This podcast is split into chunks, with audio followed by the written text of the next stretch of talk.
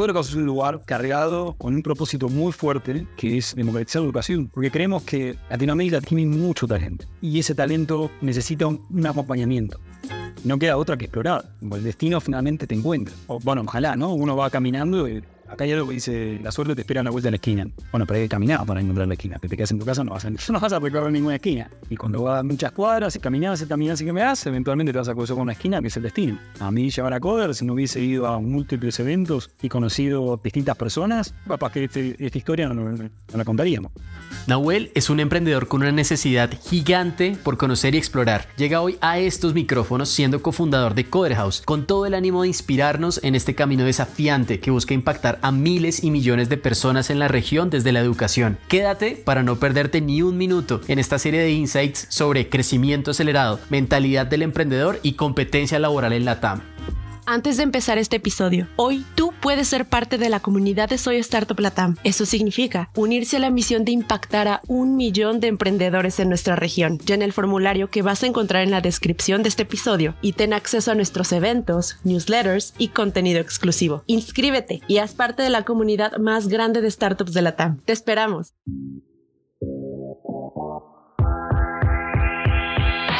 Un saludo a todos los desafiantes. Bienvenidos a este podcast de Soy Startup Latam. Insights, inspiración y educación del mundo del emprendimiento y las startups globales y locales. El podcast del día de hoy es presentado por Daniel Barragán, Sales Director en Mensajeros Urbanos y Advisor en Soy Startup Latam. Comencemos.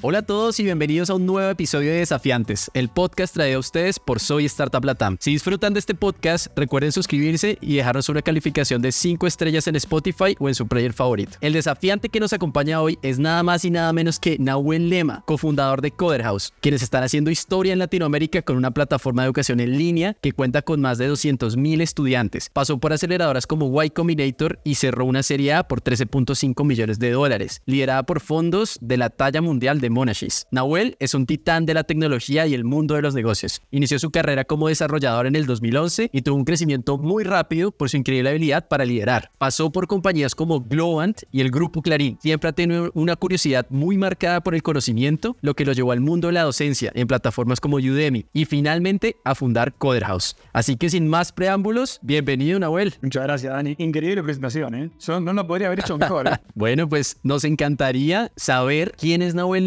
De tu propia boca. Bueno, no sé si voy a poder definirme tanto como, como lo pusiste ahí, así que vos dime lo que la gente me dice que soy. Soy una persona absolutamente constante, soy obsesivo de la rutina, uso la misma ropa casi todos los días, tengo la misma remera cuatro veces, o camperas iguales, o jeans iguales, y por el estilo. Así que soy una persona muy trabajadora, trabajo un montón y trato de ayudar a tanta gente como puedo. Tengo el sí muy fácil cuando alguien necesita ayuda y con tal de ayudar, con eso me voy más que satisfecho. Buenísimo, yo siempre he pensado que nos convertimos en nuestros hábitos, definitivamente. Me gustaría preguntarte de dónde nace tu interés por la programación. Yo era un adolescente un poco perdido porque cuando terminé el colegio o el liceo o, la escuela, pensé que mi camino era el diseño gráfico y me fui a la Universidad de Buenos Aires a estudiar diseño gráfico y no me gustaba para nada, no, le pegaba una, fallé en todas las materias, desaprobé todas, creo que aprobé alguna que otra, pero no, no fue significativo. Como esa experiencia no me bastó, hice otra carrera en otra universidad eh, privada en este caso y tampoco y fallé muy mal, me salió todo pésimo, así que esos sueños de ser diseñador gráficos eh, se dieron muy estrepitosamente terminados. Y esa búsqueda de sentido, de ver cómo puedo aportar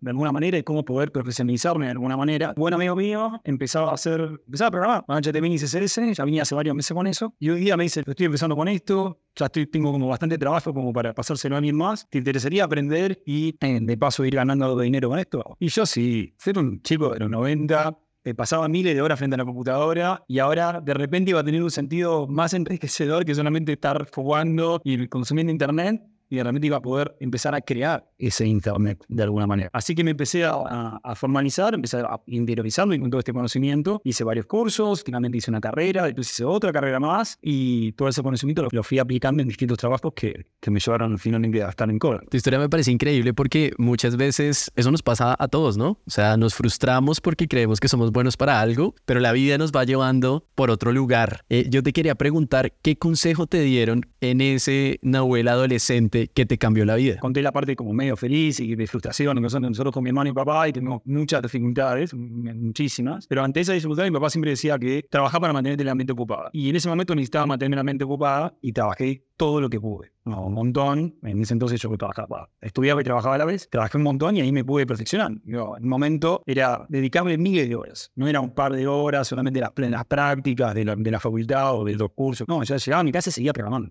Seguía programando un montón con tal de, aprender y poder de alguna manera monetizar ese trabajo, porque en ese momento desarrollaba páginas web de manera freelance y luego fue la ventaja competitiva que me abrió la posibilidad de conseguir un nuevo trabajo. Aparte ese, ese entusiasmo, como estar constantemente en la búsqueda y cuando lo encuentres darle con todo. Increíble, qué buen consejo. De hecho, me gustaría también preguntarte qué hábitos tú tienes de autoconocimiento, cómo haces para conocerte a ti mismo, qué hábitos has implementado en, en el andar de estos años. Buena pregunta, muy buena, se puso muy profundo de repente. Soy una persona que está en constante búsqueda de aprendizaje.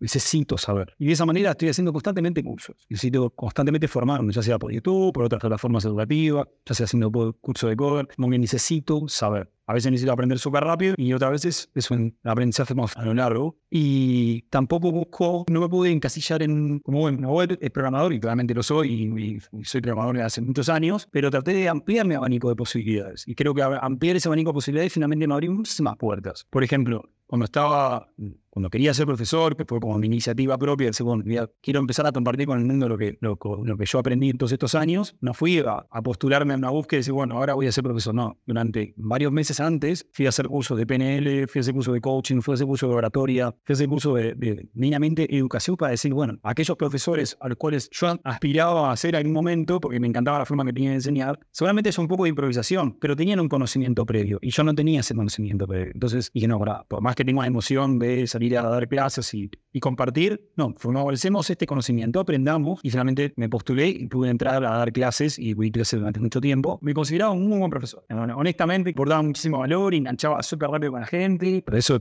no, nació de... No tengo ningún talento nato, tuve que salir a buscarlo. Eso me parece muy inspirador, la verdad, porque muchas personas creen como, no, yo no nací con ningún talento, entonces estoy condenado a no hacer nada, pero la realidad es que el talento te va a encontrar cuando tú salgas a trabajar y lo vas a ir desarrollando. De hecho, o sea, estoy impactado porque veo que tienes más de 50 certificados en cursos. O sea, creo que es la persona que más cursos tiene que de, la gente que he conocido. Y me gustaría preguntarte, o sea, ¿cómo ser un autodidacta exitoso? O sea, ¿cómo has logrado generar esas rutinas? Porque muchas veces la gente nos escribe y nos dice, oiga, sí, muy interesante el tema de la educación en línea, pero es muy complejo ser constante con este tema. Tengo un montón de certificados que son los que comparto y algunos que no comparto. Porque son certificados que no tienen nada que ver con nada que obtuve de cursos que son sumamente random, pero que me enriquecen, quizás no profesionalmente, pero me enriquecen como persona. Necesito aprender. Vuelvo sobre lo mismo, probablemente lo repita muchas veces. Yo necesito saber. Y a medida que me voy avanzando en la vida, encuentro que necesito ampliar más mi espectro de necesidades. Así como te puedo hacer un curso de liderazgo, al otro día te puedo hacer un curso de, no sé, meditación y aprender a meditar de determinada manera. O me puedo hacer un curso de respiración. No conozco a nadie que se arrepienta de haber aprendido algo. De nuevo, me repito nuevamente, soy una persona de hábitos, una persona de rutinas, una persona muy disciplinada y que ante cualquier sistema de aprendizaje, obviamente el en vivo me gusta mucho más, pero si hay un curso que no encuentro y solamente lo encuentro de manera grabada o en YouTube o, por el formato que sea, ya me lo, me lo veo, lo veo día a todos los días. Yo trato de ver uno, dos, tres videos por día, los escucho a veces en formato podcast, me dejo ahí con el celular al lado, mientras hago otras tareas y le prestaré la atención que pueda, con ir absorbiendo. Porque al final del día he desarrollado a lo largo de toda mi vida una habilidad para estar con, las, con, con la escucha muy activa porque eh, con mi hermano y papá escuchábamos radio muchísimo, miles y miles de horas, en viajes eternos a un sinfín de lugares, y tengo el hábito de escuchar. Por lo tanto, probablemente cualquier persona que me conozca sabe que siempre estoy con los auriculares puestos, porque siempre estoy escuchando podcast, ahora podcast, ¿no? Se me mete la radio, a otra cosa de YouTube y así sucesivamente. Siempre estoy escuchando, siempre estoy con las antenas paradas, viendo qué hay, y cuando algo me resuena, me hace clic y capaz que lo vuelvo a escuchar o repaso o le presto más atención porque siempre estoy escuchando. Creo que ese es un hábito que estoy ahí. Siento que no estoy buscando la mina de oro con un montón de oro, no, estoy, buscando oro en todos lados, a ver qué encuentro. Eh, o con un contacto ya se amortizó. Ah, valió la pena haber destinado esa cantidad de tiempo como escucha activa o escucha pasiva o simplemente haber participado. Yo creo que tocaste dos temas muy interesantes y el primero es la variedad en lo que nosotros estamos consumiendo de contenido y lo que estamos introduciendo en nuestro cerebro. Yo creo que el conocimiento es como los alimentos. O sea, si tú solo consumes un solo alimento, te vas a aburrir, como si tú solo aprendes de tecnología o de ventas. Creo que cuando empezamos a aprender de todos los otros temas, es como empezar a nutrir nuestro cerebro con diferentes alimentos. Y el otro tema que me parece súper importante también es, pues por alguna razón tenemos dos orejas y solo una boca, porque deberíamos escuchar el doble de lo que realmente hablamos. Y de hecho, eh, pasando por tu experiencia, tú estuviste en Global, estuviste en el grupo Clarín, me gustaría preguntarte qué aprendiste en, en esos roles que utilizas hoy en Coder House. Mi primer trabajo también fue una, una amiga corporación que acá en Argentina solamente tenían 300 empleados, que es un montón de gente, pero en otros países tenían miles. Cuando yo entré a Global eran unos 7.000 personas, hoy son 27.000, muchísima gente. Te sirve porque empezás a encontrar, empezás a formalizar procesos, empezás a formalizar cómo funcionan los grandes equipos. Porque después, ojalá o eventualmente, por lo general en los rubros de Software Factory o rubros similares, ya están las metodologías medio seteadas, ya existe. Ya hablas Scrum en un lado y te van a entender en otro lado, o hay lenguajes comunes. Y está bueno pasar por grandes estructuras para ver cómo funcionan las grandes empresas. Una vez que ves esa estructura y en magnitud, dices, no, ah, mira, existen equipos de 50 personas para gestionar una página, pero atrás de esa página hay una complejidad abismal, entonces se necesita un montón de personas, empezás a encontrar muchos puestos especializados, muchas personas que hacen una cosa y la hacen súper bien, empezás a conocer mucha gente también, amplias tu networking, al final del día la cuestión de estar con múltiples equipos o interactuar con varias personas que van y vienen, siempre te ayuda a vos a, conocer a muchísima gente, porque una vez que vos tenés esa, esa imagen de cómo funcionan las grandes corporaciones, si eventualmente toca el caso, como fue el mío, yo fui como descendiendo en cantidad de empleados, cuando llegué a la pequeña estructura, empezás a tener magnitud de todo lo que eventualmente necesitarías para llegar a esa empresa a la que vos trabajás. Cuando entré a Coder House éramos 5 y hoy somos 250. Entonces, al final del día, vas encontrando esas piezas que van completando este, este rompecabezas enorme que también sabe, la sabiduría es, no necesitas todas las piezas, necesitas algunas piezas. No, es que vas a poner de repente vas a contratar a mil personas y no van a saber qué hacer. No, simplemente es, ojo, en tal empresa existía tal rol, sería interesante tenerlo acá porque ese rol cumplía determinadas funciones. Nosotros ahora no tenemos. entonces se materializa ese rol que antes no existía. Es un rompecabezas que uno va construyendo.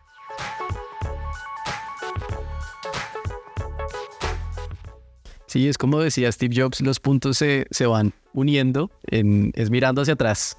Y yo también comparto contigo el tema de iniciar en una gran corporación nos da como esa foto de éxito de cómo las cosas funcionan bien. Y en ese momento tú te considerabas un emprendedor o visualizabas que ibas a ser un gran emprendedor? No, no creo que, creo que no me considero emprendedor tampoco. Creo que el emprendedor ahí está clarísimo que es Chris. O sea, hay una abismal diferencia entre él y yo. Eh, sin duda, el propósito lo compartimos muchísimo, pero el emprendedor fuerte es él. Yo soy como esas personas que acompañan y le ponen pecho a las balas absolutamente todo con materializar eso porque siento que el propósito es, el mío y siento que lo que estamos haciendo es hermoso y es espectacular y es súper positivo para, Latinoamérica y el mundo. Qué mejor que aportar valor de, donde se pueda, ya sea siendo profesor. Eventualmente dejé de ser profesor porque ya no podía hacerlo más. Eh, llegamos a un punto ya éramos, éramos un montón y aporté muchísimo valor eh, programando y lo, sigo, y lo sigo haciendo así. Y trato de aportar en lo que pueda con tal de, materializar y llegar a más gente. ¿Qué consejo tú le darías a las personas escuchando para encontrar ese propósito? Ese propósito que tú encontraste en lo que hacías en Coder, la gente cómo podría encontrar ese propósito para ellos mismos. Creo que cada uno, no creo que todos nacamos con un propósito. Evidentemente tenemos algo, solamente que hay que descubrirlo. En mi camino, al menos, mi librito es ir probando. Me encantaba ir rotando de proyecto, me encantaba conectarme a la gente, me encantaba relacionarme con un montón de personas y hablar con distintos clientes de distintas partes del mundo, y, pero cuando surgió la posibilidad de, de, compartir, dar clases internamente dentro de las empresas, ahora esto me encantó. Me sentía como súper identificado, era una versión muy primitiva de mí siendo profesor, pero era como, bueno, mira, ese profesor que yo miraba o esos profesores que yo miraba a lo largo de mi carrera de, estudiante, de repente estoy yo siendo esa persona. Tengo un pizarrón mío y puedo compartir con el resto, y dije, esto va por acá. Esto, a mí me encantó, y es como ya te sentís súper alineado con algún aspiracional. creo que ese, ese sentimiento. No queda otra que explorar. El destino finalmente te encuentra. O, bueno, ojalá, ¿no? Uno va caminando y acá hay algo que dice, la suerte te espera a la vuelta de la esquina. Bueno, pero hay que caminar para encontrar la esquina. Que te quedas en tu casa no vas a, no vas a recorrer ninguna esquina. Y cuando vas muchas cuadras, y caminas, y caminas y caminas, eventualmente te vas a cruzar con una esquina que es el destino. A mí llevar a Coder, si no hubiese ido a múltiples eventos y conocido distintas personas, capaz que este, esta historia no, no la contaríamos.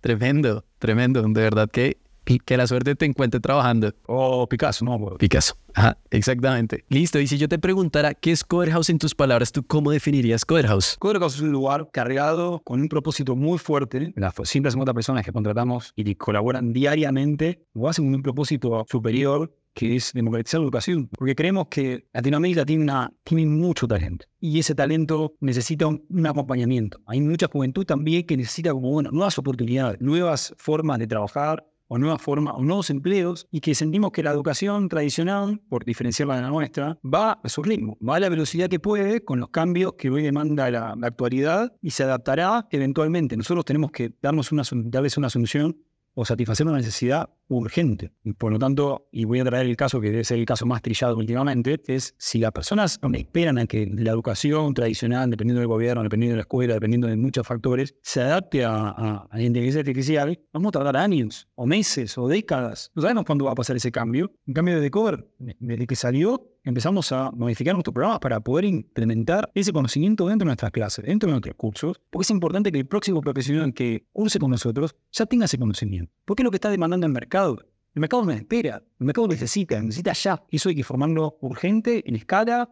con la mayor calidad y en tantos rincones de Latinoamérica como podamos. Y si esperamos a que los gobiernos o los estados o los municipios tomen la iniciativa, vamos a esperar una vida. No, no tenemos una vida, es la realidad que estamos viviendo hoy en día. Y por eso soluciones como la de Cover, soluciones como la de ustedes o como la, la de todas las demás, necesitan salir a satisfacer urgente esta necesidad. Y creemos que todos estamos aportando nuestro granito de arena para eventualmente, y quizás lo mencionemos más adelante, pero con algunas hago un spoiler, poder reconvertir a millones de personas de acá hasta el fin del tiempo. De acuerdo. Yo, yo veo ahí un desafío y es el tema de la adopción de la educación en línea, por ejemplo, en Latinoamérica. ¿Tú cómo crees que desde nuestro lado podríamos incrementar esa adopción? ¿Qué podríamos hacer desde Coder House, desde Soy Startup Latam, para incrementar esa adopción? Hemos sido ayudados fuertemente por un suceso que probablemente viviste tú, tú, también. En el 2020, o casualidad, nos cruzó una pandemia y nos obligaron a cerrarnos a todos. Y, y la única forma de asistir a clases era mediante una computadora o un celular, mediante probablemente Zoom, en la mayoría de los casos, por eso Zoom es lo que es hoy en día, y lo diseñó mediante cualquier otro sistema que te permita compartir conocimiento con otras personas. Antes de la pandemia, nosotros teníamos un negocio presencial, nosotros dábamos clases en salas de coworking, y ese era nuestro negocio. Hasta el 2019 que decidimos pivotear porque nuestro impacto estaba siendo muy pequeño y teníamos aspiraciones muy grandes y decidimos como pasar de presencial a online. Cuando llegó la pandemia, explotamos y crecimos a 2X durante no semanas, meses, meses y meses. Nuestro 2020 fue un año absolutamente explosivo, donde otras empresas vinculaban gente, nosotros contratábamos un montón y expandimos nuestra oferta de cursos a muchísimos, muchísimos países, lo cual trajo un éxito abismal, por eso pudimos entrar así, etcétera, etcétera. Pero creo que esa situación aceleró, como estoy repitiendo lo que decían en aquel entonces los medios, aceleró la transformación digital no de la empresa, del mundo. El mundo se tuvo que acelerar su proceso de, de, digital, de transformación, a pasos agigantados.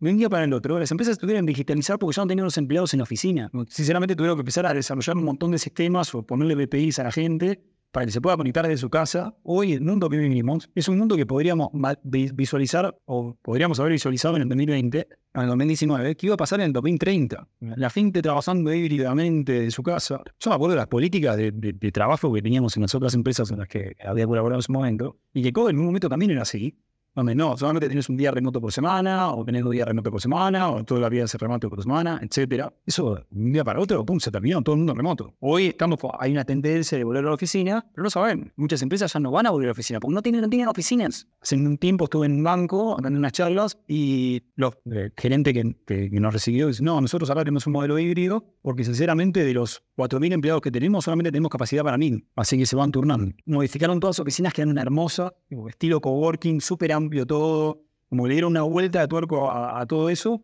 Y hace mucho, hace mucho, hace como dos o tres meses también estuve en las nuevas oficinas de Globant. También no, perspectiva de, no, ahora tenemos una empresa remota, viene la gente cuando quiere. Obviamente fomentamos que la gente venga para que conecten, pero los, no sé, 5.000 empleados, estoy redondeando muy por encima, no, no recuerdo, muy por abajo, no recuerdo bien el número que me dijo, tenemos 1.000 sillas. Por más que vengan todos, no tienen lugar para todo el mundo. Pero con los que vienen, alcanza. Y creo que estamos viendo ese mundo, y es un mundo que está bueno. De hecho, acá en Coder la empresa es 100% remota y esta es la única oficina que tenemos acá en Buenos Aires, tenemos otra en Brasil y otra en Chile. Y la gente la tiene ahí para que venga cuando quieran. Obviamente hacemos eventos y tratamos de, enganchar a las personas, porque mañana tenemos un after, hoy también, y conectamos, pero la gente puede venir cuando quiera. El espacio está acá y siempre está disponible. O en Brasil o en Chile. Y la idea es que conectemos, pero que nuestro día a día sea remoto y que todo el mundo tenga la facilidad de trabajar donde quiera.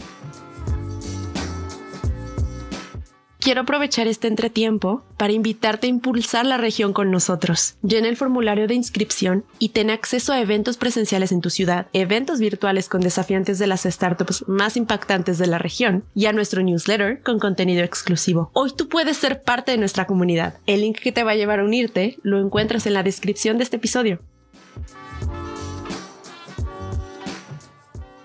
Sí, de acuerdo. Yo, yo también estoy alineado contigo. Creo que el tema de la flexibilidad, uno, te permite tener acceso a talento de talla mundial en donde sea que estén y también es una parte de un salario emocional, ¿no? Porque puedes tener un, un balance de vida muchísimo más adecuado. Y pensando en eso, me gustaría preguntarte qué impacto genera en la vida de las personas apostar por la educación en línea. ¿Tienes algún caso de éxito que te ha llamado la atención, que quieres contarnos acá? Desde que comenzamos, para que tengan un poco de magnitud de los números que nosotros manejamos, agosto de 2019, antes de pivotear, fue nuestro mejor mes. Que damos clases presenciales damos clases presenciales a 500 personas por mes. Septiembre del año pasado, hoy estamos en 2023, el año pasado fue el 2022, septiembre del año pasado cerramos el mes, solamente septiembre, ¿eh? usaron 65 mil personas. Entonces, tenemos un crecimiento abismal e impactamos en la vida positivamente de miles de miles de miles de personas. Solamente el año pasado se fueron más de 165 mil personas. Por lo tanto, historias hay montones. Con tan solo ir a Google Reviews o buscar Coderhouse en LinkedIn, van a aparecer cientos de mil historias. Pero hoy te quiero contar una historia. es la historia que, más me inspira, porque fue la última que, tuvimos en, una reunión que nosotros tenemos que se llama All Hands, que todos los, los viernes, cada tres o cuatro semanas, nos juntamos toda la empresa para ver números, las métricas y, compartir algunos logros que vamos, vamos haciendo. Y en ese espacio lo que hacemos es traer a alguien de la comunidad, que puede ser un estudiante, un profesor, un tutor, quien sea, para que nos cuente su historia, que nos diga feedback, que que quiera compartir, lo que sienta que quiera compartir en ese momento. Y esta historia es la persona de, es, una, un hombre que vive, en Capital, padre y, esposo. Y esta persona durante la pandemia se quedó sin trabajo. Entonces dijo, bueno, con mis ahorros voy a invertir en formarme. Y hizo y aprendió a programar. Eh, aprendió a programar durante los tres cursos que equivale a hacer una carrera. Y no terminó la carrera y consiguió trabajo. Ese trabajo fue para una empresa de afuera. Y esa empresa le pagaban dólares. Y eso le dio un respiro. Se tuvo que reinventar. Es una persona que casi tenía 40 años.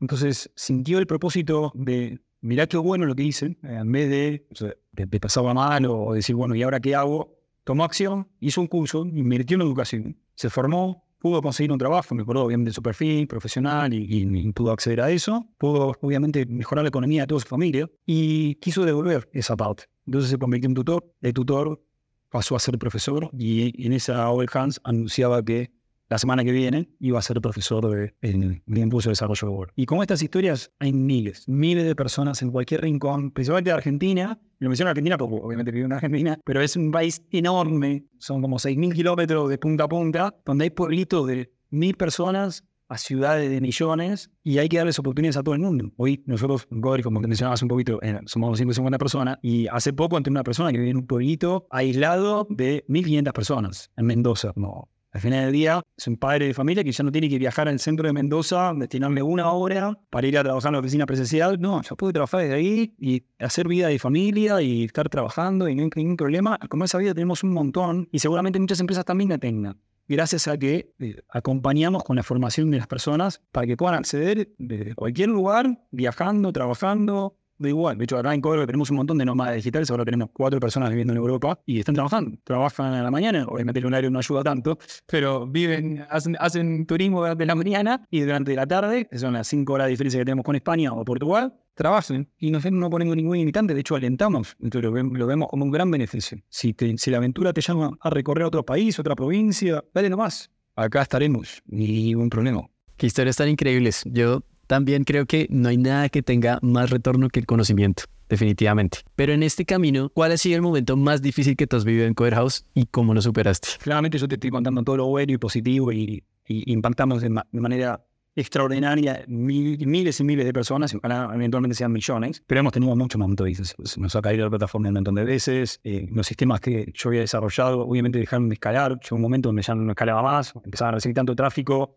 en determinados momentos del día que empezaba a romperse o no performaba bien y tuvimos que salir a mejorar todo eso tan rápido como pudimos, pero no fue lo suficientemente rápido. Llegó el tipo que llegó y podemos ir acomodando lo que podemos ir acomodando. Y en ese sentido sufrimos un montón. Para mí el año, el año pasado y el anterior fueron años Dentro de la tech la pasamos súper mal, siempre corriendo atrás del fuego, tratando de apagarlo. Eventualmente se, fue estabilizando y tuvo, pudimos empezar a respirar un poco más profundamente. Y, pero sí, fueron momentos súper difíciles para la operación, para tech, tratar de darle servicio de calidad a tantas, tantas, a tantas personas. Por cierto, mucha gente ni se enteró de estos problemas, porque capaz que eran problemas que reventaban más internamente, pero sí que eh, afectaba, afectaban los ánimos del equipo, porque era como constantemente algún tipo de inconveniente. Pero por suerte, con la contratación de más personas, con, que son 10 veces mejores que unas que las otras, por suerte pudimos ir acomodando. En, claramente tenemos incidentes como cualquier otra empresa tecnológica, pero a, veces la gente ni se entera. Lo tenemos súper controlado y siempre tenemos la predisposición de todos los equipos para ayudar y, podría enumerar miles. me acuerdo de uno que fue, fue antes de que se volviera, bueno, se volvió ya bastante popular, fue a, fines del 2020. Nosotros trabajamos con Drive, todas nuestras presentaciones, grabaciones y el contenido del curso postean ahí para que la persona no pueda ver desde la plataforma o simplemente pueda acceder a la plataforma compartida y consumirlo desde ahí. Entonces, en un momento, de un día para el otro, empiezan a levantarse tickets de no se están pudiendo ver las presentaciones, no estoy pudiendo acceder a los videos, X contenido que ya no era accesible nos dimos cuenta que la carpeta no existía más. digo, ¿qué pasó? Entonces, urgencia 09 en 800, era de 901, nombre teléfono para llamar a Google. Nos dijeron, miren, están teniendo un alto pico de tráfico, así que sospechábamos que estaban, no sé, vendiendo algo eh, o estaban tercerizando algún tipo de servicio. Y como se, se habían excedido de la cuota durante mucho tiempo, les tuvimos que dar de base. Y ahí urgentemente, no, muchachos, esto no, necesito revertirlo ya mismo. Así que en menos de 48 horas y pudimos restablecer el servicio a, lo que era anteriormente, pero bueno, eso hablaba un poco de que estábamos acostumbrados a determinado tráfico y de repente se había generado una bola gigantesca en muchísimo consumo que, que, que, ni Google tenía previsto para nuestra cuenta, entonces no que salir a, a correrlo. Eso fue un gran incidente, eso no estuvo bueno. Y, pero bueno, después fueron otros que no fueron tan graves, otros que fueron pasando todo estado. Sí, muchos momentos difíciles, trabajar en miles de horas, eh, montones de guardias de lunes a lunes, con tal de dar mejor calidad porque el estudiante está invirtiendo, y el profesor también, por supuesto, en invirtiendo tiempo, dinero y esfuerzo. Y eso tiene que ser recompensado. Y está lado, en tu compromiso, ofrecerle lo mejor. Y lo mejor, en este caso, está construido por personas. Y hacemos lo mejor que puede. 100%, 100%. Y pues bueno, eso implica construir compañías con soluciones globales, apostarle y, bueno, apagar incendios. De hecho, en el, el pivot que ustedes hicieron, pues fue una locura pasarse 100% online y en ese camino entraron a Y Combinator. A mí me gustaría preguntarte qué impacto tuvo entrar a Y Combinator en el destino de Coderhouse. Te voy a contar un pequeño secreto que ya capaz lo compartí en un momento. Nosotros pichamos a Y Combinator otras dos veces más, las dos veces nos rechazaron. Y una de esas veces vino acá a Argentina y nos rechazaron en persona. Me dijeron, no, muchachos, ustedes no tienen nada. Así que fue súper desmoralizante, pero también nos, volvió a poner en foco de decir, bueno, sigamos creciendo con la operación presencial, demostrémosles a Guay Billeto que nosotros somos capaces de poder hacer eso. Eventualmente, no, no volvimos a pichar más, pero sí que durante ese año, que fue el 2020, que fue nuestro mejor año comparado con lo presencial, reuníamos la, salsa secreta que Guay Combinator en aquel entonces estaba buscando. No digo que la fórmula se repita año a año, pero en aquel entonces era eso. Estábamos hablando de que veníamos ya de nueve meses de pandemia, el Y Combinator era segundo batch 100% online y nosotros teníamos una atracción a mind, una facturación récord todos los meses, un crecimiento exponencial todos los días, bueno, todos los meses, y teníamos un impacto en Latinoamérica viniendo de Argentina, en Argentina en aquel entonces, y bueno, y hoy capaz que también sigue siendo una mala palabra, o en seguridad financiera. Entonces, teníamos como todas esas, en contra de la situación económica del país, pero también estamos teniendo un impacto, pero súper masivo, tanto en Argentina como en los países, eso les encantó. Así que eh, tuvimos ese, ese pitch a la, a la, noche, por la diferencia horaria tardamos un montón, hemos puesto número 300 o algo así, y quedamos. Y fue una noche absolutamente mágica, no lo podíamos creer, porque a diferencia de otros momentos de la historia de Cover, nunca nos habían destinado dinero a nosotros. Era como, bueno, todo bootstrapeado, una mínima inversión semilla, y, y fue un gran logro. Fue como, bueno, alguien, alguien interesó, por lo menos igual Combinator nos, han ido de que estábamos ok con esto, que ellos estaban ok con eso, y y que estábamos haciendo algo, estábamos haciendo algo interesante. Y el camino que siguió fue entrar obviamente en Startup School. Y en Startup School a nosotros nos tocó Tim Brady. Y Tim Brady es una persona que sabe un montón de educación. Que supo en, en segundo darse cuenta de todos los problemas que teníamos, o todos los problemas que podíamos llegar a tener. Y, y fue muy anticipatorio de todo eso. Porque nosotros somos un negocio operative intensive y cash intensive. O sea, que todos los días usan 20.000 personas en cientos y pico de cursos, lo cual se involucra tener gente conectada, tener guardias, tener eh, obviamente un trabajo operativo atrás. Hay mucha gente operativa a través de todos estos procesos.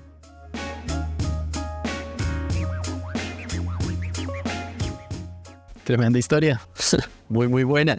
Quería preguntarte, para nadie es un secreto que el tema de la retención es un tema muy complejo de manejar en las plataformas de educación. ¿Ustedes cómo le han dado la vuelta a esa situación? Yo creo que nosotros siempre fuimos, para aquellos que no hayan pulsado aún en Cover House, vos podés pulsar en determinados días, en determinados horarios, pero siempre en una comisión o en una camada, como decimos acá en Argentina, o en un curso. Y ese curso tiene un principio tiene un fin, y tiene unos horarios y tiene unos días. Es eso acompañado de muchas personas, ponete todo un, un profesor que te vaya acompañando a lo largo de todo ese proceso que puede durar dos, tres, cuatro meses, dependiendo de la actitud de cada curso. Y ese acompañamiento hace que, te, que sea un aprendizaje colectivo. Entonces, esa rutina de me voy a conectar lunes y miércoles de 8 a 10 de la noche durante tres meses, somos personas que, necesitan rutinas, necesitan planificarse qué es lo que va a pasar, para no darle rienda a la improvisación. Entonces, así como empezamos una charla hablando de que yo tengo hábitos y somos rutinas y ese tipo de aspectos, creo que todos los estudiantes de Cover House también cumplen con esa premisa y que necesitan planificarse. Diciendo, bueno, en junio voy a comenzar un curso, voy a usar lunes y miércoles de 8 a 10. Ya te agendas esa cantidad de tiempo durante determinada cantidad de tiempo hasta que eventualmente termina y, y empieza eventualmente otro curso. Y creo que eso es lo que más efectivo. Nuestra tasa de completud está por arriba del 80%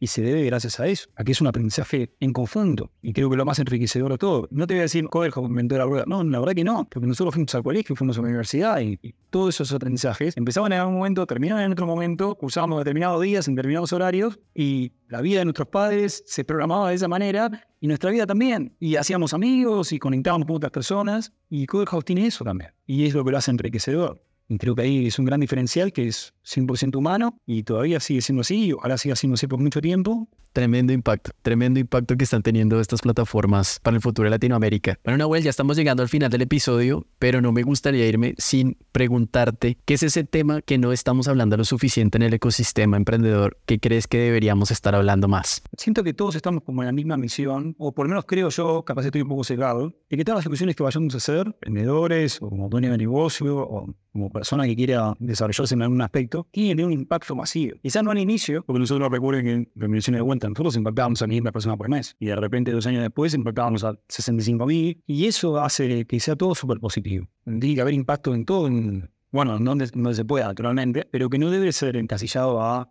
no, este negocio solamente funciona en las, en las cuatro esquinas de Tiene que ser algo, diga, bueno, tiene que tener algún, algún componente exponencial. Diría, ojalá pueda optimizar este proceso para, pum, disparo eh, con un cohete y de repente tengo operaciones en Uruguay, Chile, Colombia, México, porque no está cargado de oportunidades, está cargado de necesidades. Y hay que buscar esas necesidades que sean exponenciales, que sea tanta gente como pueda, ya sean soluciones, de, sobre todo de salud, sería súper interesante salud, educativa también, de finanzas, de seguir democratizando las finanzas, que obviamente el área fintech explotó en estos últimos cuatro o cinco años en toda Latinoamérica por las facilidades que, que se han dado, y seguir así, y seguir democratizando y que la mayoría de las personas puedan acceder a tantos servicios como se puede, sin mayores costos, y que sea todo fight ticket y, y inalcanzable. No, que todo el mundo pueda acceder, hay que darle más oportunidades a la gente. Y algo que no mencionamos, si bien viene un poco más atado al lado de, educa de educación, por lo menos en parte de esas verticales, pero que afecta a todas las industrias, es que en el 2020 el Foro Económico Mundial había dicho que para 2025 mil millones de personas se iban a tener que reinventar. Mil millones de personas en todo el mundo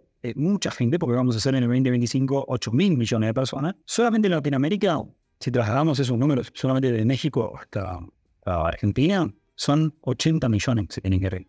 80 millones es mucha gente. Mucha gente que va a ver su trabajo perjudicado por, no sé, artificial, algún desarrollo tecnológico, alguna, alguna empresa, fábrica, maquinaria que se perfecciona de alguna manera y va a invitar a que la gente se reinvente, a que busque nuevas alternativas a, a potenciarse en su vida, ya sea mediante un curso, mediante una profesión, mediante un oficio, lo que sea, con tal vez seguir siendo competitivo en el mercado. Y hoy Coverhouse forma parte de ese granito de harina para que miles, de, miles y miles de personas, ojalá que para 2025 hayamos ayudado a reconvertir, a hacer un upskilling a más de un millón de personas, pero necesitamos a muchas, muchas empresas educativas, voy a traer un poco, voy a traer agua para molino, muchas empresas de educación, distintos nichos, distintas verticales, que ofrezcan cursos súper accesibles para que más personas puedan acceder. Y así como menciono esto, claramente área fintech, agritech, edtech, eh, pero eh, e-subtech, e todas las industrias que tienen que reinventar para ofrecer servicios a las personas. Tienen que ser así, no, hay otra posibilidad. Porque así como decimos 2025, te dice que 2030, no sé, va a ser, en vez de 12% de la población mundial, va a ser el 20% de la población mundial, porque no sé qué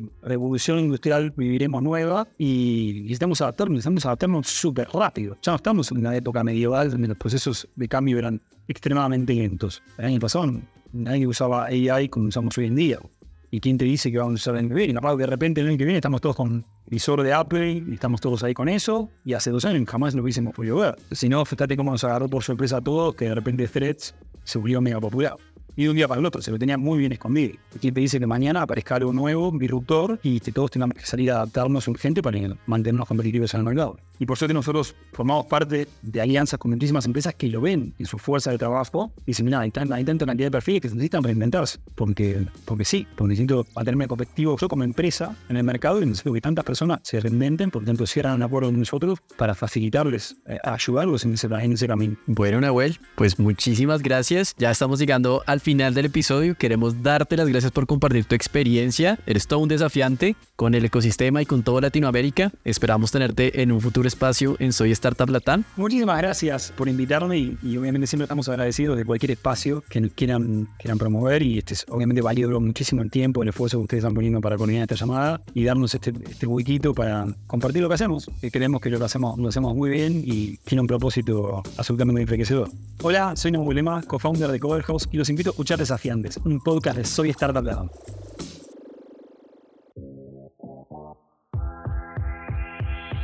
Gracias por escuchar nuestro podcast. Recuerden que fue traído y hecho con amor por Soy Startup Latam. Nuestra misión es impactar la vida de un millón de emprendedores en Latinoamérica. Reacciona, comenta, comparte y síguenos en LinkedIn, Instagram y YouTube. Esperen un episodio nuevo todos los lunes.